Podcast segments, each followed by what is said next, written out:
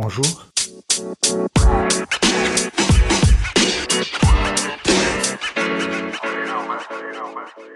Bienvenue dans le podcast Voxali dédié au dialogue social à l'ère du numérique.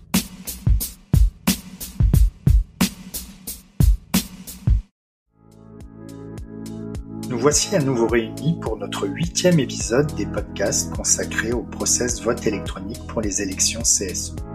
Dans cette nouvelle capsule sonore, nous évoquons la clôture du scrutin et le dépouillement. Pour nous parler de cette étape clé, nous recevons aujourd'hui Guillaume Courreau, chef de projet chez Voxali, qui va nous exposer les différentes phases de cette clôture. Nous vous souhaitons une très bonne écoute. Guillaume, comment se passe le constat de clôture du scrutin? Alors, le constat de clôture du scrutin se déroule de la manière suivante. On convie les membres du bureau de vote, les organisateurs et les éventuels scrutateurs à une réunion quelques minutes avant la fermeture du site de vote. Cela nous permet de constater que le site est bien ouvert jusqu'à l'heure prévue et qu'il se ferme bien à l'heure prévue. Imaginons qu'on ait un site qui clôture le vendredi à 14h. On organise cette réunion à 13h45 pour montrer que le site est bien ouvert jusqu'à 14h et qu'après 14h, le site est fermé. On peut faire le constat également que le système de vote est bien resté scellé pendant toute la durée du scrutin, et cela nous permet de voir et de faire le constat de la participation définitive.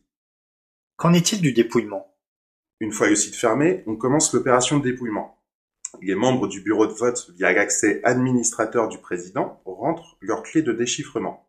Cette étape permet d'accéder aux résultats, et notamment au PV et à la liste d'émargement qui sont générés automatiquement par le système. Le procès verbal, conforme au format défini par le ministère du Travail, est signé par l'ensemble des membres du bureau de vote. Après la signature, le président proclame les résultats. Dans le cadre d'un premier tour d'une élection professionnelle, il est également possible de calculer à partir de ces résultats la représentativité pour les organisations. Ensuite, un constat de clôture est dressé. À l'issue de cette réunion, un dossier de clôture est dressé avec l'ensemble des preuves techniques.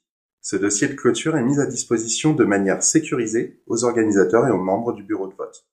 En conformité avec le RGPD, le règlement général sur la protection des données, les données personnelles recueillies sont détruites à la fin du délai de recours. Ce huitième podcast de notre série spéciale Process vote électronique pour les élections CSE est terminé.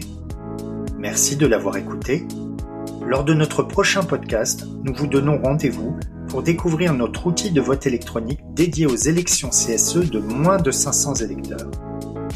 À très bientôt.